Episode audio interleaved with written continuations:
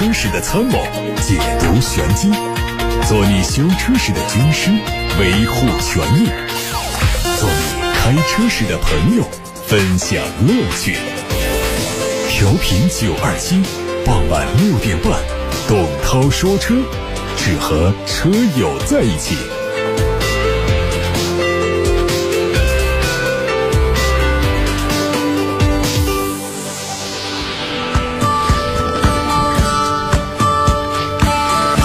各位晚上好，我是董涛，董涛说车，六点半到七点半，董涛说车带大家关注今天的汽车新闻。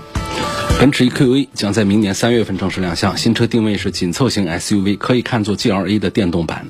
整体轮廓基本和全新一代 GLA 保持一致，前格栅采用的是封闭式的设计造型，和 EQC 的前中网非常相似，但是它用上了更多的镀铬装饰条。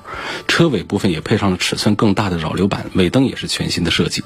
动力会用三种不同的电机，最大功率分别是两百零四匹、两百七十二匹和三百四十匹。电池方面，奔驰的 EQA 会推出容量介于六十到一百一十千瓦时的多种版本，最小的续航里程是四百公里。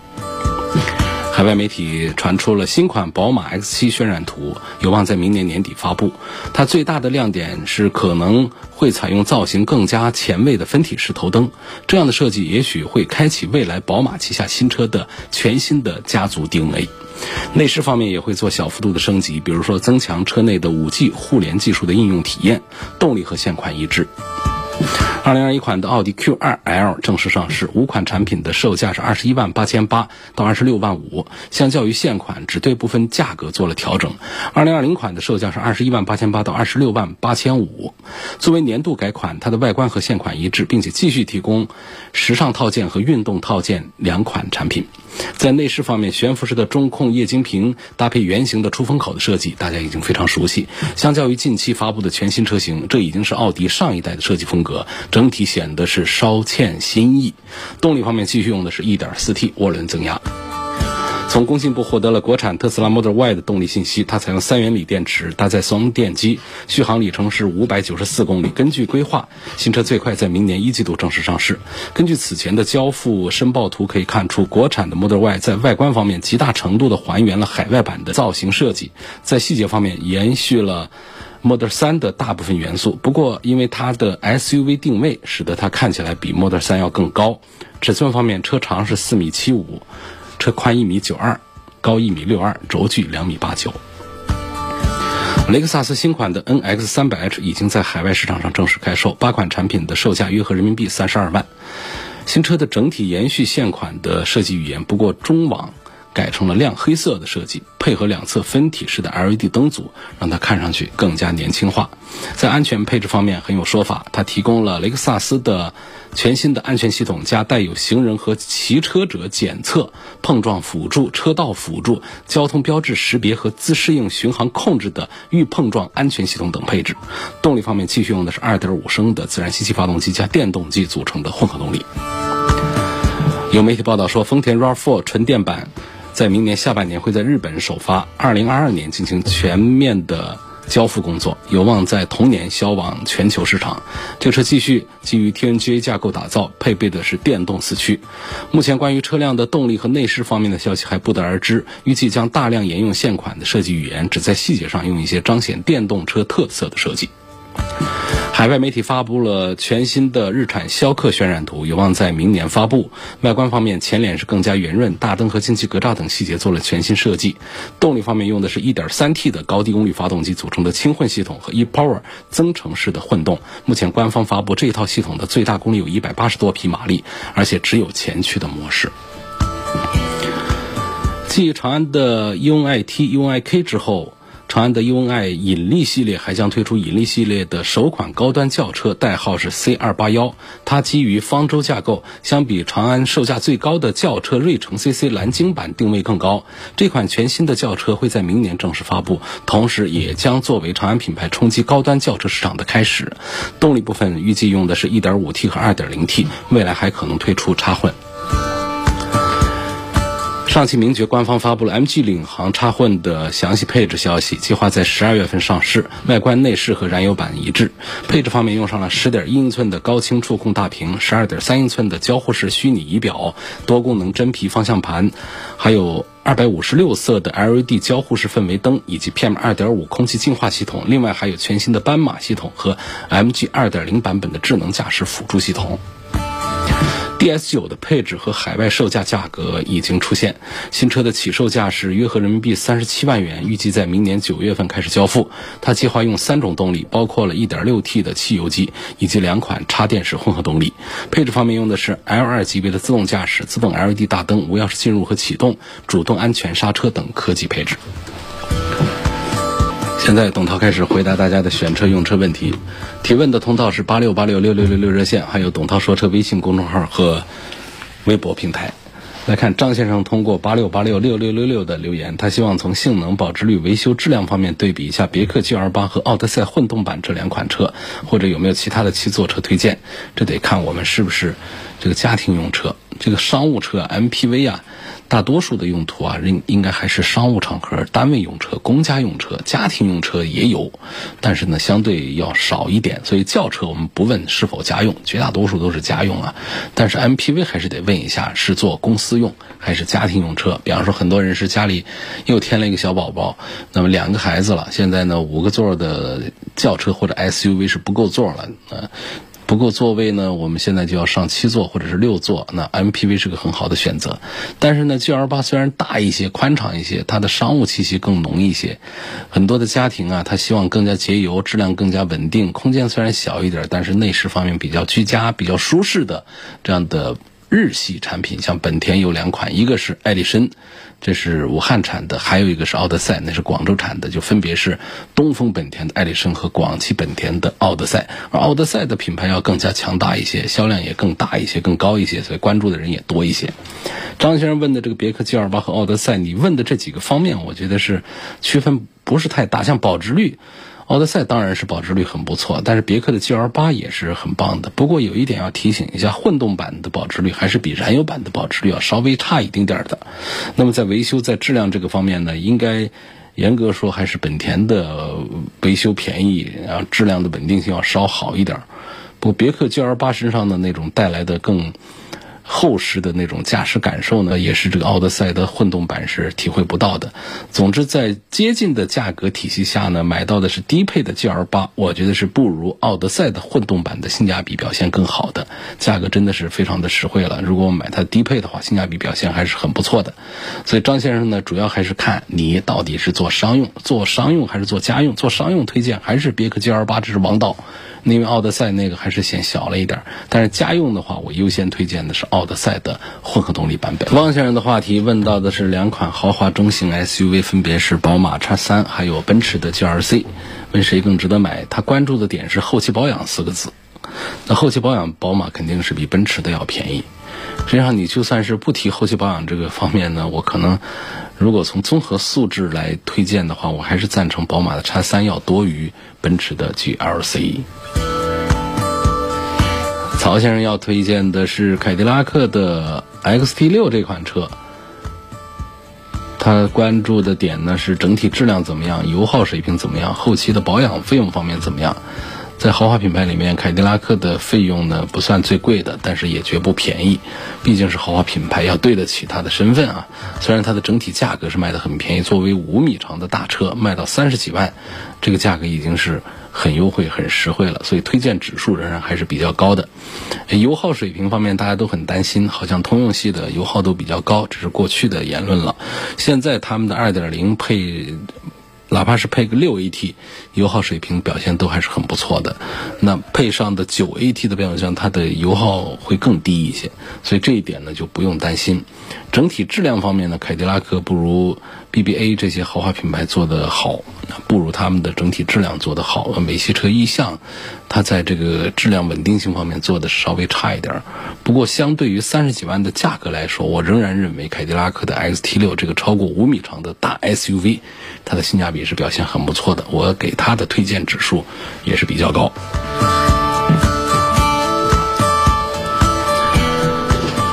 下面继续看，有朋友说，标致二零六自动豪华版一直在 4S 店做基础保养，又到了保养时间，这次保养需要注意哪些方面？我得知道你这个车到底是多少年、多少公里，不同的年份、不同的公里数啊，它分大小保养，它保养的项目是不一样的。一般来说，像每五六千公里做，如果是矿物油的话，做的是最基础的换油。换机油滤芯这样的处理，还有底盘的一些目测、一些检查。但是到了还有一些中保、还有一些大保养的时候呢，项目就更多了。那根据不同的产品呢，它的项目还是大同小异，哎，还是有区别，但是主体上还是都一样的。所以你看看这个公里数到了多少？通常来说呢，到六万公里是绝对的一个大保，包括四万公里也属于是。中等偏大的项目比较多的保养，但是如果说是那种整数或者是半整数，比方说五千、一万、一万五、两万，这种呢，一般保养的项目都比较少。小保养通常来说，主要是指的机油机滤。那么再往上走的话呢，包括了其他的几个滤芯、空滤啊、空调啊，还有火花塞呀。那除了这个机油之外，那还有其他的这个刹车油啊、各种冷却液呀、各种东西，根据公里数的不一样，它都会。要求更换，所以你应该告诉我这个车我跑了多少公里了，现在是多少年了？有这两个指标当中的任何一项，我们都好判断现在的保养到了什么样的阶段。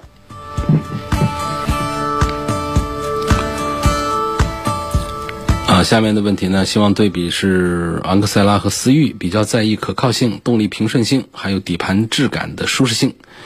昂克赛拉，呃，马自达的这个产品呢，肯定是没有思域卖的好，啊，没有思域的可靠性高。然后在动力性能方面呢，也是思域跑的要快一些。平顺性方面，这说起来应该两个产品的区别不是太大。啊，马自昂克赛拉开起来也是比较顺的。底盘的质感、舒适性呢，两个产品是区别不太大。如果谁一定是说强一点的话，恐怕还是思域。马自达的这个车呢，比较注重的是设计，它的外观颜值还是比较高，但是呢，它不是太注重动力性能。那它也注重一点操控性能，但是在乐趣上讲呢，也并不是那么的充足。所以更多的它关注的是发动机的技术这个方面，它很讲究。另外呢，就是外观的设计方面，它的。不足的地方呢，一个就是它的用料方面，第二个呢就是它在质量的稳定性方面，马自达系列的还是要差一点。不过马自达系列里面也分一汽马自达和长安马自达，这一汽马自达的可能做的要比长安马自达的要更差一点了。长安马自达的相对它的稳定性还是要稍高一点的。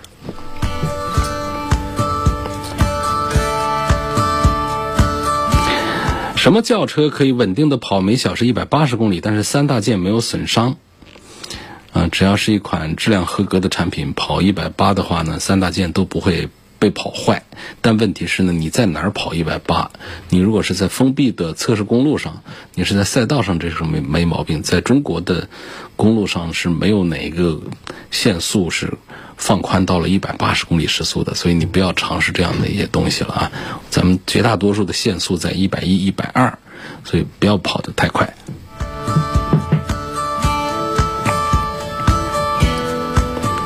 朋友说，我跟你们节目投诉会不会有回复？在节目直播的时段发过来投诉，通常来讲我都会尽快的。做回复，这个回复呢有两种，一种呢就是我告诉你这个事儿可能是没有必要，或者说没有被侵权，是不用再往下跟的，这是一种回复。第二种呢就是我们超收了，会派记者来跟投诉人以及当事厂家和四 S 店取得联系，核实有关情况，参与调解。如果遗址还是无效的话呢，我们作为一个批评的一个报道呢，会在交通广播的三套频率的各档汽车节目当中推出。来对这相关的品牌产品的质量和服务来进行监督，所以这是我们对于大家投诉的一个基本的处理方案。众的一点四 T 双离合是湿式还是干式的？希望解答一下。这有个比较好记的，就是低功率的，像一百五十匹。那马力的这个 1.4T 的通常都是干式的，那么在这个功率以上的，包括排量更大一些的，通常都是湿式的双离合变速箱。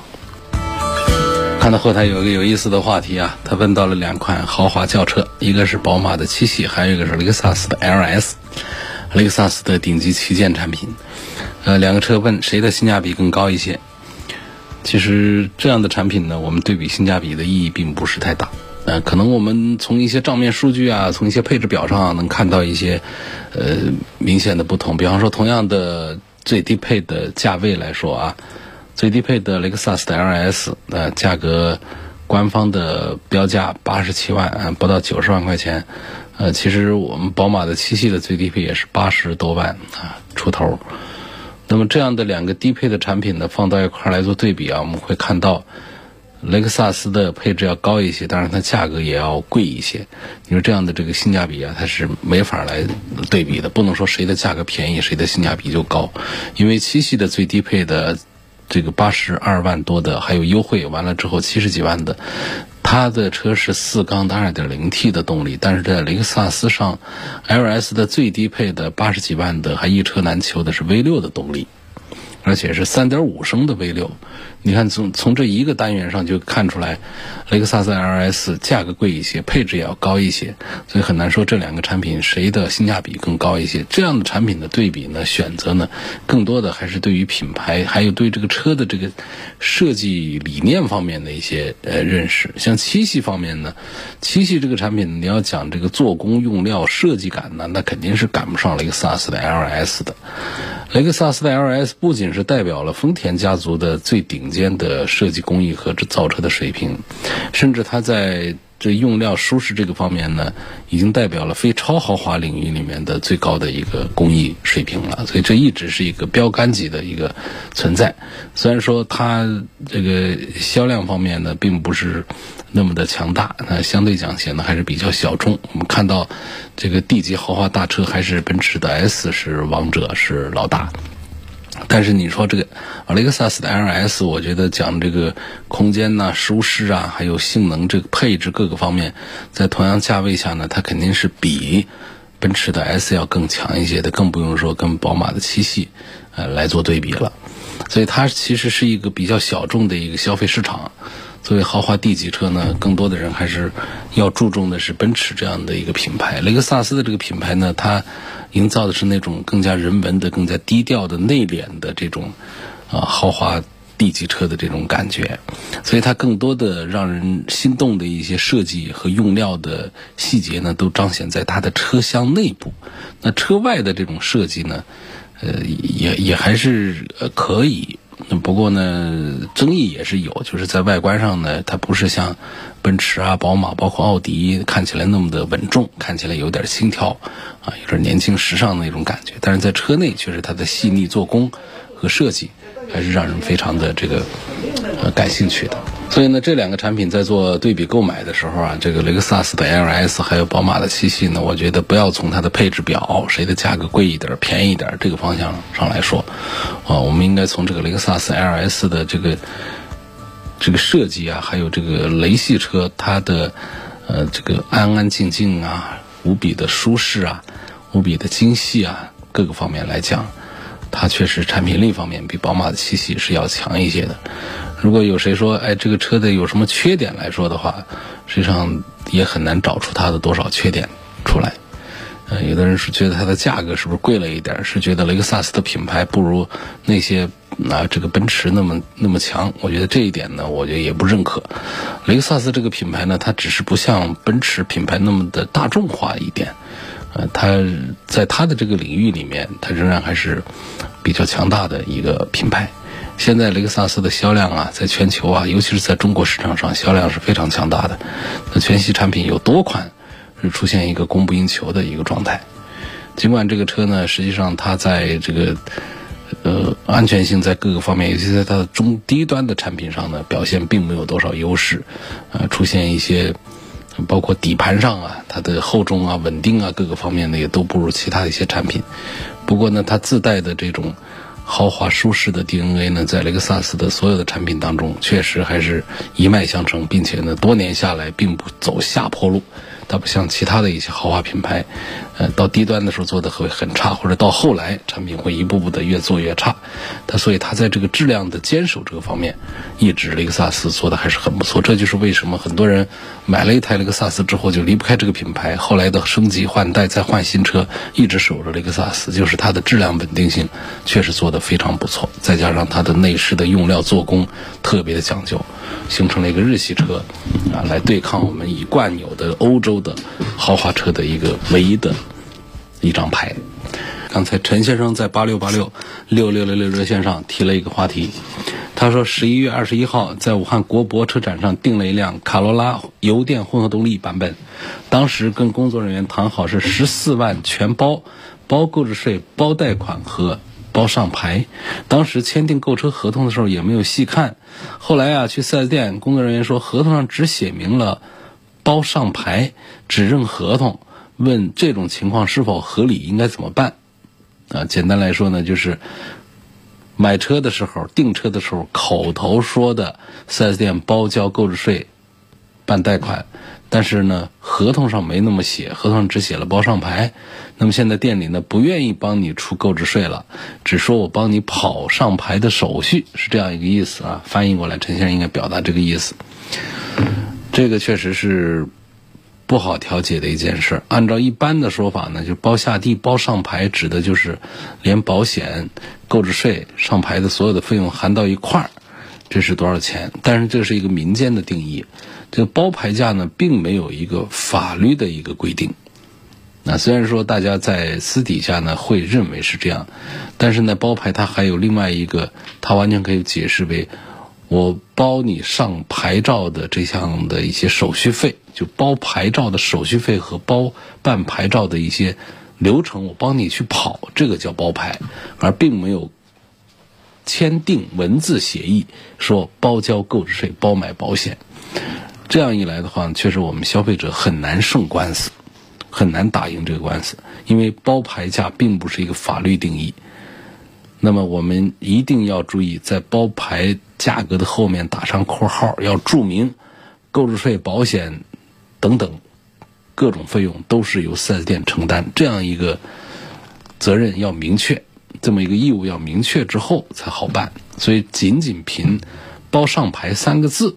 你就要四 S 店必须承担购置税，我们就算知道这个四 S 店是在玩花招，是耍文字游戏，是在欺骗你，但是这官司也打不赢。这是我对陈先生这个案件的理解，所以这里就给大家敲了一个警钟啊，提醒大家注意，这样的非法律定义的民间的约定的一些词汇，它没有法律的效力，一切都得以我们仔细的文字。内容约定为准，所以大家签合同的时候一定注意写的更详细。签合同时候不要讲节省文字，啊，用一些简写，用一些俗语来代表你的双方的一些约定，这都都容易在后面呢产生这个争议、歧义，并且最终会导致我们消费者吃亏。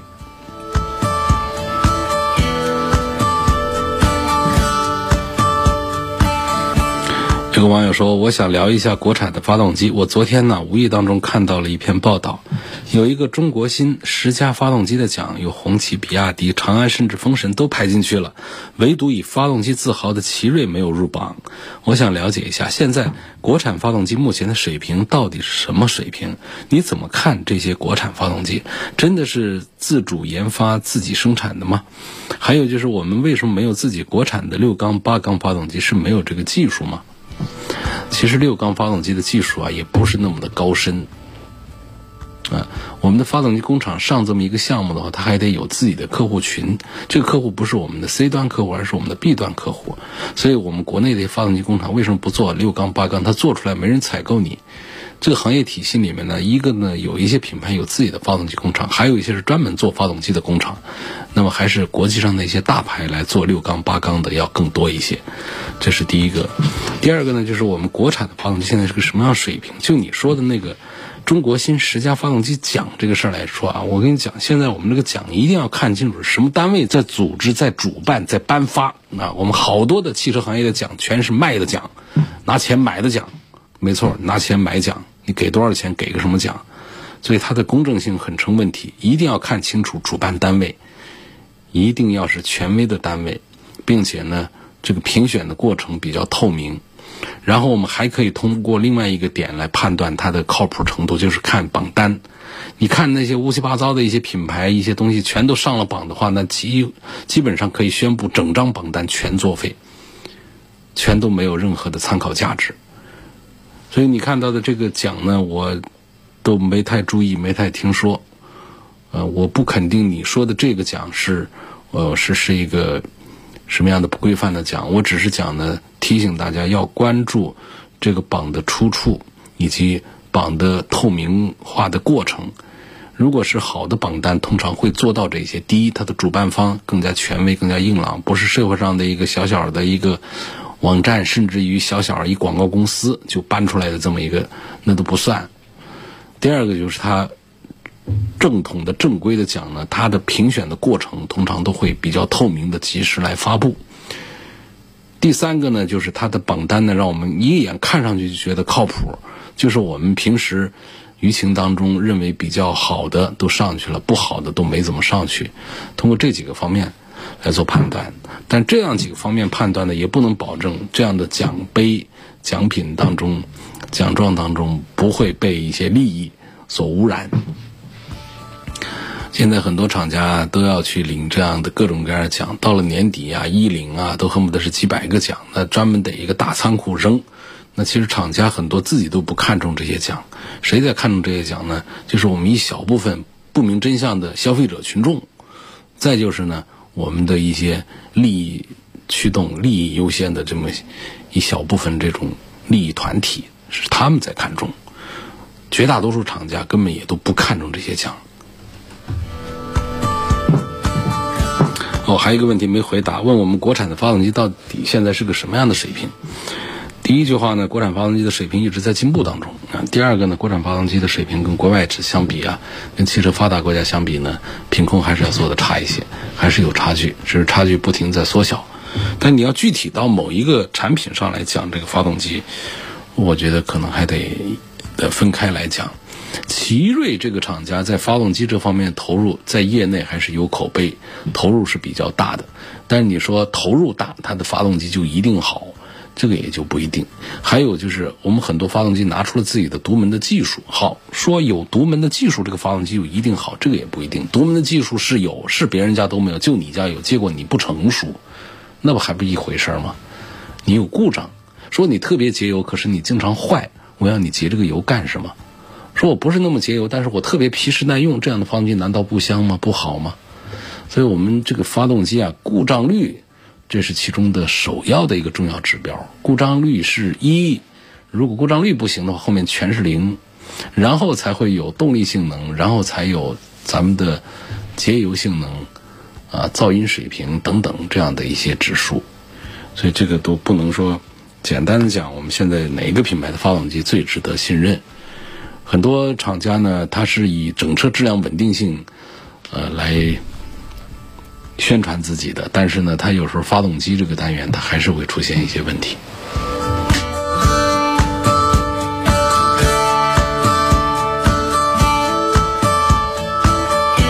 下面有个朋友说，我提了奔驰 E 三百，当时没选装自动驾驶辅助包，后期加装是否可以？那是不可以的。自动驾驶这一套东西涉及到多套传感器和这个这个继电器和这个动力。就小的这个动力传递的一些部分，再加上和电脑的匹配的这个部分，我们在后期加装，我认为呢，理论上好像是说我们把车拆了来装就可以了，但是我是认为，实际操作是不现实的，还是得得在生产车间上，在厂家的生产线上来做这个自动驾驶系统的安装，所以后期加装自动驾驶辅助包，我认为是不可行。今天节目就到这儿，感谢各位收听和参与晚上六点半到七点半钟直播的董涛说车。错过收听的可以通过董涛说车的微信公众号和微博收听往期节目的重播音频。